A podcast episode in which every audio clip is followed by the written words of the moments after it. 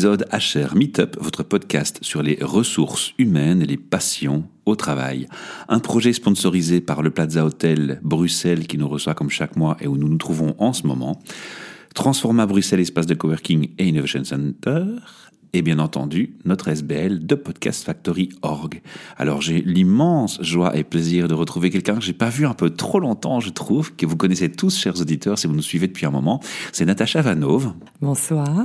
Alors Natacha, tu nous reviens cette fois avec un titre de sujet que j'aurais envie d'interpréter comme et si la direction s'attaquer à ses responsabilités par rapport au stress des individus? Ce serait une bonne façon de résumer le sujet que tu vas aborder aujourd'hui ou pas? Mais écoute, euh, on va parler de stress en tout cas. Envisageons un titre au départ et un titre à l'arrivée. On verra si c'est le même. D'accord.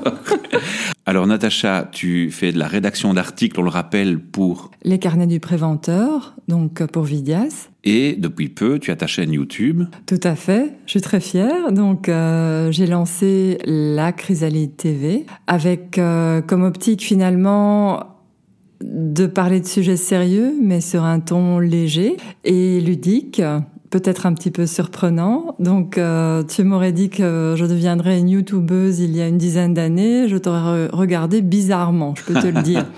Et puis, je m'amuse beaucoup. Pour le moment, je traite de sujets comme le stress, le coaching, et je commence à partager des expériences que, que je vis sur le terrain. Et c'est ce qu'on va faire aujourd'hui. Et, et c'est ta passion. oui. C'est ta passion qui s'exprime depuis le début. Je vais mettre l'accent là-dessus et je prépare euh, un certain nombre de messages euh, et de partages un, petit peu plus épicés. Alors moi, ce que j'aime aussi voir, c'est que tu n'arrêtes pas d'évoluer. À un moment donné, on va être super fiers, on va se faire le gros coup de t'avoir nous au micro depuis le début. Mais tu passes aussi sur les ondes. Invité par euh, Belle RTL, les ondes positives. Donc j'ai déjà participé à deux émissions avec Sandrine Danse.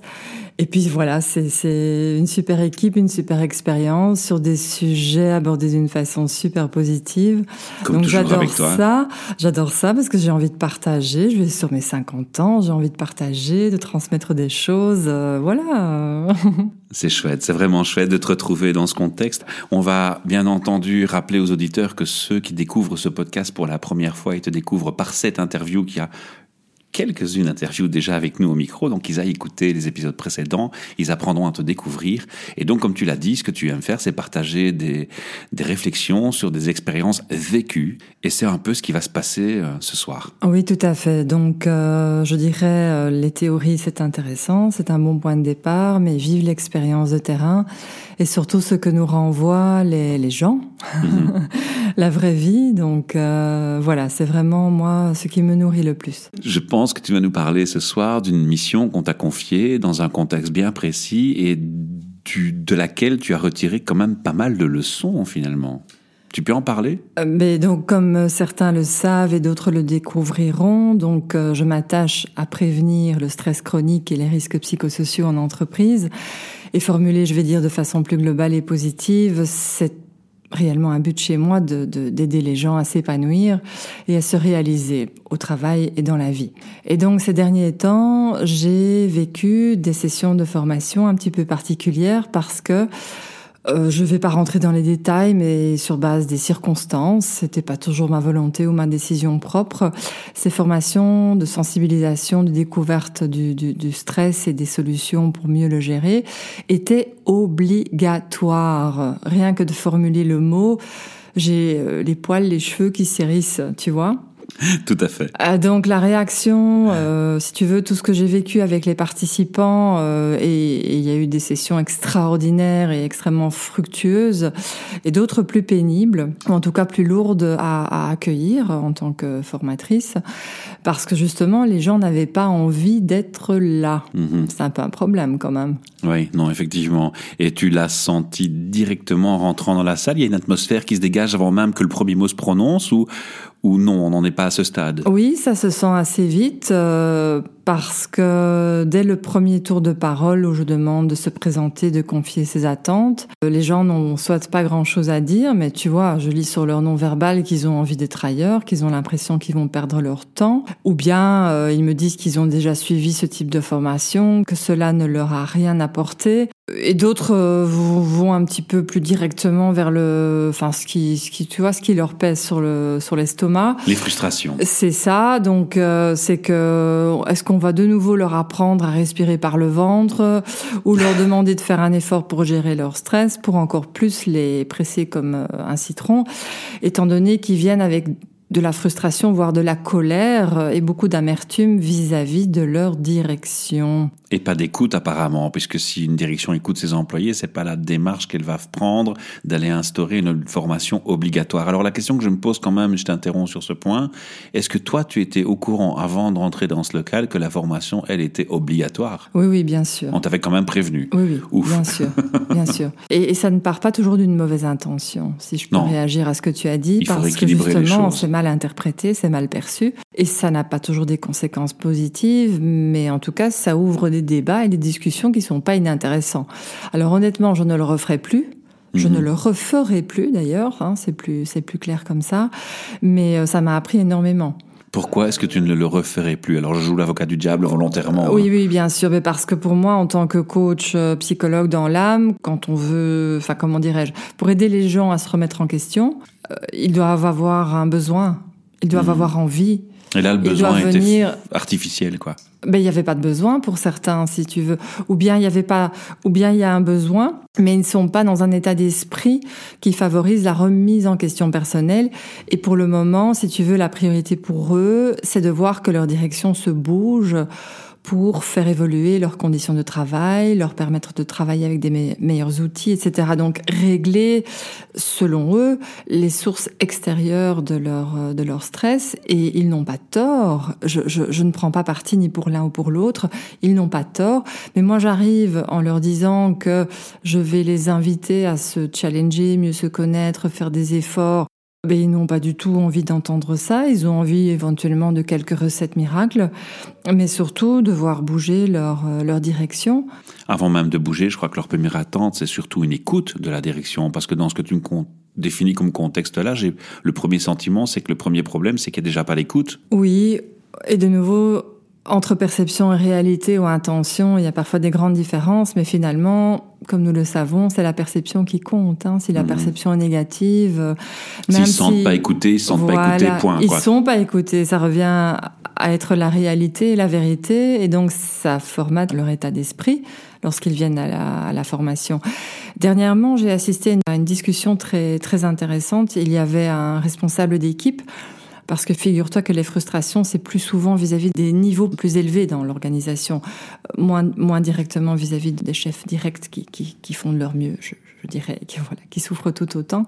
Mais j'assistais à une discussion où justement un responsable d'équipe partageait sa frustration parce que suite à des, tu sais, des analyses de satisfaction, euh, du bien-être, de la, enfin, de, de, de l'engagement au travail, etc. Il y avait eu quelques constats. La direction et les ressources humaines avaient pris effectivement des initiatives, mais malgré tout, il, en, il avait entendu des plaintes et des frustrations de la part de ses, de ses collaborateurs et donc il était, il était mal avec ça parce qu'il voilà, il se sentait, euh, il, se, il sentait qu'il y avait une espèce d'injustice, il y avait des choses qui se passaient.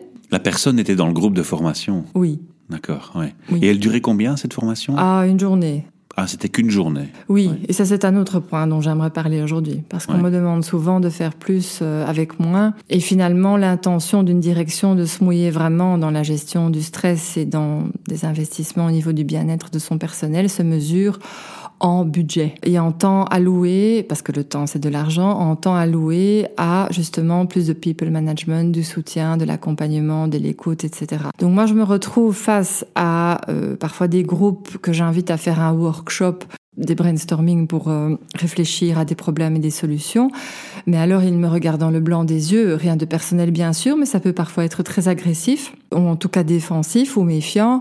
Ils me disent, vous savez, euh, Natacha, c'est le Xème workshop, donc comme tu disais, hein, il n'y a, pas, y a pas un sentiment d'être écouté. Nous, on donne du feedback, on dit ce qui va pas, on donne des idées de solutions, mais il n'y a rien qui se passe derrière. Mm-hmm. De nouveau, je rappelle le point de vue du manager qui était malheureux d'entendre ça.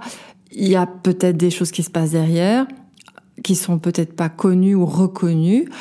Mais en tout cas, il y a un, état d'esprit général qui reste. Euh, nous ne sommes pas écoutés. Il y a trop peu de choses qui se qui se passent pour nous aider, etc. Ce qui est clair, c'est qu'il y a un manque de communication. Quand il y a un problème, on est deux à communiquer. et la responsabilité se partage. Ça revient à ça et peut-être euh, encore besoin de, de, de, prise de conscience à tous les étages de l'importance de ce dialogue et de cette proximité du terrain, parce qu'ils se plaignent d'une grande grande distance entre eux-mêmes et leur direction. J'entends donc de nouveau par leur, pas leur manager de proximité, hein, mais les niveaux, les niveaux supérieurs. Mais ce qui m'interpelle dans, dans, ce que tu me dis, c'est qu'il y a quand même eu une volonté d'écouter, puisqu'il y a eu une enquête qui a été faite, il y a une analyse qui a été faite, donc il n'y a pas que du mauvais, il y a quand même un geste qui a été fait. Et tu, donc tu expliquais que ce manager était dans l'équipe, il avait un mauvais sentiment, il a réalisé fort probablement qu'il y avait vraiment un manque de communication, parce que c'est ce que tu es en train d'expliquer. Tout à fait, il y a de nombreux malentendus, et puis euh, pour être honnête, quand même encore un manque de, de, de, de vision et d'intention réelle. Sur du plus long terme de la part de, de, de comités de direction, mais il y a aussi de malheureux malentendus. Pour donner un autre exemple, tu sais que, enfin, je crois que les exemples sont plus parlants que les idées abstraites.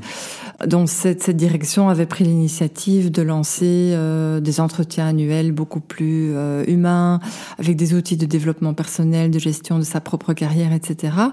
Et ce manager était, était tout triste parce que les, les collaborateurs, beaucoup en tout cas, ne s'investissaient pas, ne préparaient pas, ne réagissaient pas positivement. Ils pas. En disant que l'outil était trop complexe, ou bien en apprenant qu'il existait, etc. Donc de nouveau, on prend des initiatives qui pourraient avoir un bel impact.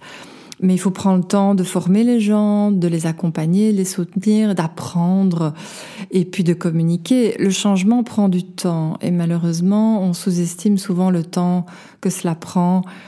On croit que c'est d'un jour, enfin, du jour au lendemain que les choses vont se mettre en place. Et alors les uns et les autres se regardent en chien de faïence, déçus et comme tu le dis très bien, ben c'est parce qu'on est un petit peu resté à la surface des choses euh, et qu'il faut, faut accompagner les gens plus en profondeur, plus personnellement, c'est plus individuellement probablement. Mais comme tu le disais tantôt, la question, elle n'est pas sur l'intention. L'intention, je crois qu'elle est positive des deux côtés. La vraie problématique dans ce que j'écoute, dans ce que j'observe autour de moi, et ça c'est mon interprétation personnelle, à toi de me dire si j'ai tort ou, ou si je suis dans la bonne voie. Moi, je pense que le problème de fond, et c'est de la société en général, mais ça se manifeste particulièrement là, c'est qu'on met tout le temps un cost center, l'argent avant l'humain. Comme tu l'as dit toi-même, on a défini une intention, mais on définit qu'on ne met qu'un jour à y consacrer. Pourquoi? Parce qu'il y a des restrictions de coûts. Donc finalement, on se tire une, balle dans le pied. Mais complètement on, sabote sa bonne idée dès le départ parce qu'encore une fois, c'est de l'argent avant l'humain. Et je crois qu'à un moment donné, quand on fait le petit clin d'œil à la direction qui prenne ses responsabilités face au stress, le premier message que moi j'ai envie de lancer une direction qui nous écoute ce soir, c'est de dire, bah, écoutez, voilà, le budget c'est bien beau, mais à un moment donné, le budget il dépend aussi de l'humain et il faut pas toujours mettre l'argent avant l'humain, mais mettre l'humain avant l'argent à un moment donné précis. Il faut savoir le faire, c'est du courage. Est-ce qu'il faut du courage finalement? Oui, il faut du courage parce que au plus ça va mal, au plus c'est difficile, la tendance est à la tendance est de resserrer les cordons de la bourse et de contrôler de plus en plus. Mhm. Alors que la vraie solution est de donner plus de budget, plus de temps et de contrôler moins. C'est un grand paradoxe. Je veux dire, je comprends que ce soit difficile pour, pour beaucoup de personnes et de comités de direction, mais les entreprises qui ont fait ça intelligemment, euh, d'évoluer vers euh, l'entreprise libérée avec beaucoup plus d'autonomie, etc., euh, les entreprises qui ont franchi le cap, en tout cas pour, pour, pour ce que j'en sais, d'accord, euh, ont, ont, une performance euh, vachement euh, sympathique euh, et bien plus élevée qu'auparavant. Et donc, ils ont réussi leur coup. Mais ils sont passés par des périodes de chaos, de, stress, de doute, d'incertitude. Et ça, c'est ça, c'est ça le challenge. Donc, moi, j'aimerais vraiment maintenant, pour les, les, les, années à venir, si tu veux, euh, euh, riche de toute mon expérience, j'aimerais encore mieux aider les entreprises et les directions à faire ça intelligemment. C'est-à-dire sur base volontaire. En passant par les étapes euh, nécessaires et par, euh, voilà, en dégageant des budgets. Encore récemment, je, je visitais un, un, client qui me disait, on va mettre ça sur le budget de 2018 parce qu'en 2019, on nous a déjà annoncé qu'on aurait moins, donc dans le domaine du bien-être au travail. euh, bon, moi je je suis pas bien quand j'entends ça. Je me dis mais euh, voilà où, où va-t-on? C'est un coup Ça, dans le vent parce que les gens ils bougent, ils changent de toute façon. On fait Ah plus bah, de carrière toute sa vie comme avant déjà. Et puis les nouvelles générations ont des attentes euh, bien légitimes et intelligentes, voilà qu'on connaît, hein, la liberté, l'équilibre de vie, etc. Euh, donc il y a une forte réaction de la part des nouvelles générations, qui sont quand même les employés d'aujourd'hui et de demain. Donc une entreprise n'a pas le choix. Et euh, c'est vrai que c'est difficile. On a, on, ils sont pas censés s'en sortir tout seuls. Euh, voilà, il y a des gens comme moi et d'autres compétences qui sont là, qui gravitent et qui se mettent à, à disposition pour aider. Mais disons qu'il vaut mieux être guidé par une vision que par la peur, quoi, ou le court terme. euh, voilà. Natacha, une question, puisqu'on parle de génération, qui me vient à l'esprit tout d'un coup, c'est par rapport à ton vécu et cette historique que tu partages, le public qui était dans la salle, tu penses que tu pourrais le catégoriser dans une génération, une tranche d'âge, ou c'était vraiment un public varié? Alors, je constate que dans les entreprises où les gens ont une ancienneté importante, c'est plus difficile. Parce que ils ont la nostalgie du passé. Et puis, il y a peut-être eu un moment où ils y ont cru. Et puis, ils ont été déçus. C'est de la résistance au changement ou- C'est de l'usure, de la fatigue, de la désillusion, de la perte de confiance. Voilà, c'est tout ça, quoi. Alors, du coup, le risque, et c'est ce que je leur renvoie euh, durant les formations, je dis faites, faites gaffe, les gars, parce que vous perdez votre curiosité, vous perdez votre ouverture d'esprit, vous, per- vous perdez euh, toute, toute la positivité qui pourrait, à un moment donné, faire la différence. Parce que un jour, ce sera peut-être le bon moment, la bonne personne, le bon directeur, le bon chef pour faire avancer les choses et débloquer, euh, débloquer les choses. Et, Et vous êtes braqué. et vous êtes en tout cas enlisé dans ça ne changera jamais, on n'y croit plus, etc. Et puis j'observe les, les jeunes là qui, qui parfois viennent de rejoindre l'équipe, euh, qui observent ça avec un, une petite lueur dans les yeux, euh, enfin en se demandant dans quoi ils sont tombés quoi. Puis eux, ils relativisent et voilà, euh, ils mettent leur énergie dans, dans, dans ce qu'ils peuvent contrôler, dans ce qu'ils peuvent influencer. Et puis après, le reste, ils lâchent peut-être un petit peu plus facilement prise. Alors peut-être que dans quelques années, ils seront dans un état d'esprit tout aussi négatif euh, et aussi avec leur désillusion et, et déçus. Mais en tout cas, je leur souhaite que ça ne les rattrape pas. Mais pour cela, voilà, on dépend quand même de, de ce qui va se passer plus haut et des décisions euh, stratégiques de l'entreprise. Alors pour revenir sur ta journée, t'es rentré dans une atmosphère, on peut dire quand même malgré tout, qui est assez négative, assez peu enthousiaste. Je connais tes talents, j'ai pas de doute. Mais quelle conclusion tu tires sur cette fin de journée? T'as réussi à inverser la vapeur ou t'as un sentiment de frustration en disant, bah tiens, on aurait pu aller plus loin? Mais où, ta où est ta nuance? Où, Ta où question est ta est, nuance? intéressante parce que je me dis, mais j'ai- enfin, je veux dire, j'ai 25 ans de bouteilles, euh, j'en ai vu des, de toutes les couleurs et alors ce que j'arrive à faire, euh, c'est à le prendre moins personnellement.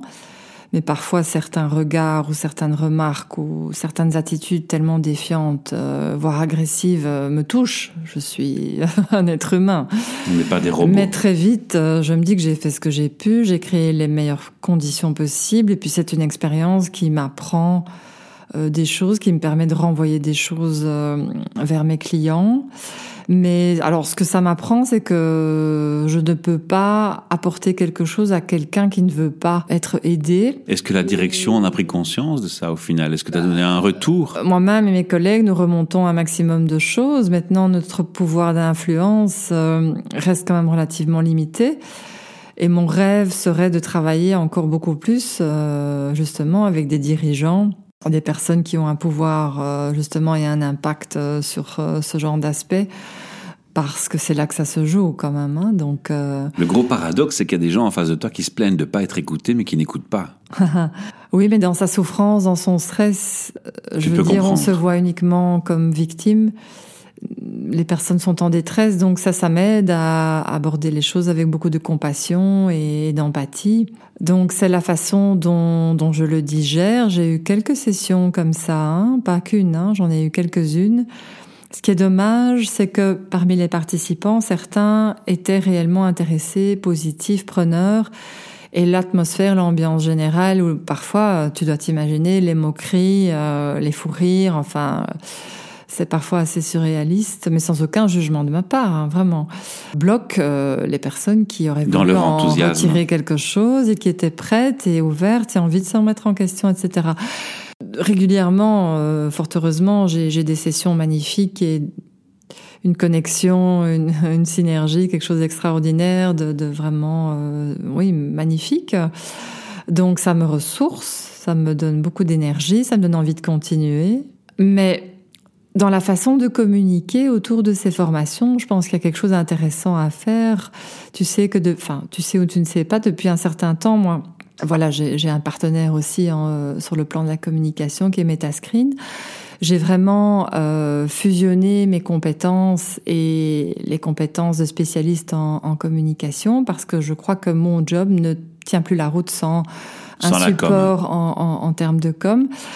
Parce que euh, les gens débarquent, euh, je, je- je généralise beaucoup et je caricature, hein, je force le trait, euh, je, je ne parle pas de tout le monde, en tout cas certaines personnes viennent à la formation non seulement euh, forcées d'y être et envie d'être ailleurs, mais aussi avec des attentes qui ne collent pas du tout aux objectifs de la, de la journée ou de la demi-journée.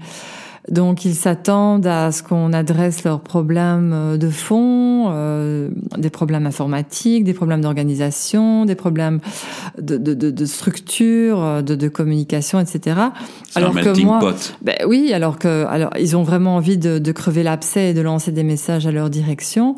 Alors que moi, je, je, je le répète, je demande, enfin, je les invite et je suis là pour les aider à se remettre en question et à s'améliorer, à trouver des clés en eux. Donc c'est c'est tout à fait contradictoire. Et, Oui, et ils ont le sentiment qu'on oriente tout que sur eux, en fait. Oui. Ouais. Et j'ai beau, si tu veux, clarifier les choses dans mon discours et quelques précautions oratoires, comme quoi c'est l'objectif de la journée, mais bien entendu, au niveau des équipes et d'organisation, il y a un travail qui doit être effectué. C'est une co-responsabilité. Les solutions sont à, tous les étages. J'ai beau prendre ces précautions oratoires. Il y a tellement d'émotions, tu vois. Il y a tellement de colère, tellement d'é- d'émotions. Parfois, j'ai, j'ai le sentiment qu'il y a un réel transfert. Tu sais, un peu comme, comme chez le psy. Hein Oui. Oh, c'est psy. Mais c'est Ah ce bon. qui se passe, en fait, hein, quelque part. Euh, et, et que j'incarne hein, le- leur employeur à qui ils en veulent. Et alors, ils déversent, ils déversent leurs émotions, leurs frustrations. euh, tu es sur le le symbole de l'autorité, Natacha. ce qui ne te ressemble pas du tout, je pense. Oui, c'est comique parce que c'est effectivement, par exemple, quand je donne une instruction ou que où je, je, récu- enfin, je, je tâche de récupérer le groupe parce que c'est mon rôle en tant que facilitatrice, je dois structurer les, les activités, être timekeeper, tu vois. Je, je sens qu'alors ça ne passe pas du tout. c'est rigolo. Mais de nouveau, euh, je, tiens vraiment à dire que ce, ce partage, c'est pas du tout partie prenante ou jugementale. Mais, mais je crois que chacun a son, a son taf, quoi. Chacun a son boulot à faire. Et je me dis, oh là là, euh, ça va encore quand même prendre un peu de temps d'ici que ça s'arrange. Si ça s'arrange euh, dans le milieu du business et notre monde économique. Donc moi, je travaille, je te l'ai déjà dit, essentiellement pour les gens, hein, pour les aider vraiment à s'adapter, à se protéger, à vivre bien, sans attendre que notre monde devienne parfait. Maintenant, j'ai envie de te poser ma dernière question, Natacha, qui est, finalement, après cette aventure, quel message aurais-tu envie de passer très clairement à la direction, que ce soit celle qui t'a mandaté pour cette mission ou d'autres de façon plus générale, j'insiste En termes d'initiative par rapport au bien-être, au stress, à l'épanouissement, toujours bien partir de la base en termes d'analyse des besoins et des perceptions. Donc de la volonté des gens. De leurs besoins, de, de voilà, de, de, de ce qui est important pour eux. Donc, euh, et sans se contenter d'une d'une analyse quantitative, mais bien faire du carottage et aller voir ce que sont les besoins spécifiques en fonction de tel département ou de telles équipes. Donc ne pas se contenter de solutions génériques standards qu'on déroule dans toute l'organisation. Il y a aussi des besoins spécifiques, donc restez bien à l'écoute du terrain. Ça veut dire moi, ce qui m'a le plus marqué, c'est ce besoin de proximité, de dialogue, euh, de proximité vraiment d'échange avec la, la, direction, entre la direction et le, et le terrain. La direction, de manière générale, je répète, et bravo pour ceux qui ont compris, est trop dans sa tour d'ivoire, toujours encore trop dans sa tour d'ivoire. J'ai parfois envie, à la fin d'une journée de formation, même souvent, de les inviter à écouter. Et si je pouvais... Euh, un rêve, c'est d'avoir plus de managers et de directeurs dans mes formations. Ou alors une solution serait de prendre un micro, de faire des podcasts en formation, puis de leur faire réécouter après. Oui, mais ce serait mieux qu'ils soient là parmi nous. Ça, c'est une de mes plus grandes frustrations. C'est un appel que je passe à travers ce podcast. Venez, venez voir, venez écouter. Venez écouter vos collègues, vos collaborateurs. C'est la seule façon d'y parvenir. Et tout ça servira à une performance meilleure et une réussite plus grande de l'entreprise. Il n'y a pas de doute, pas un seul doute à avoir. J'ai connu une boîte où j'ai eu 3 N plus 2, euh, voire 4, et j'en ai croisé un seul des quatre en meeting avec des promesses qui n'ont pas été tenues, et une deuxième fois en coup de vent mais c'était le même. Alors ça, ça effectivement, ça, ça marque. Ça, ça marque énormément. Un manager qui est en Italie ou en Allemagne que tu vois une fois tous les X qui est censé t'évaluer. Mhm. Enfin, je veux dire, tout se dépersonnalise et devient anonyme et froid. Donc, euh, il faut redonner du sens à tout ça. Donc voilà, ça c'est mon appel. C'est du sens et de la chaleur euh, humaine. C'est le message principal que j'ai. Et des vraies intentions se traduisent en budget dégagé. Désolé, ça c'est ce qu'il y a de plus concret. Et c'est ce qu'on va retenir. Voilà.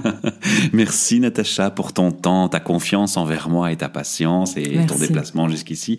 Merci pour ce partage avec les auditeurs. Et on leur lance le, le signal encore une fois que s'ils veulent participer dans ces podcasts, s'ils sont passionnés sur un thème RH, experts ou non, ou s'ils sont simplement passionnés par leur travail, eh bien, nos éditeurs peuvent me contacter. Et depuis peu, Natacha, on a aussi créé, euh, comme tu le sais, une SBL pour avoir un statut officiel à nos projets qui étaient en association de faits. Et ça nous aiderait si de temps en temps on a une petite donation d'un auditeur ou l'autre ou de gens qui participent. Donc voilà, on peut faire une donation vers notre SBL. Ça nous aiderait vraiment bien. À bientôt. Merci. Au revoir. À bientôt.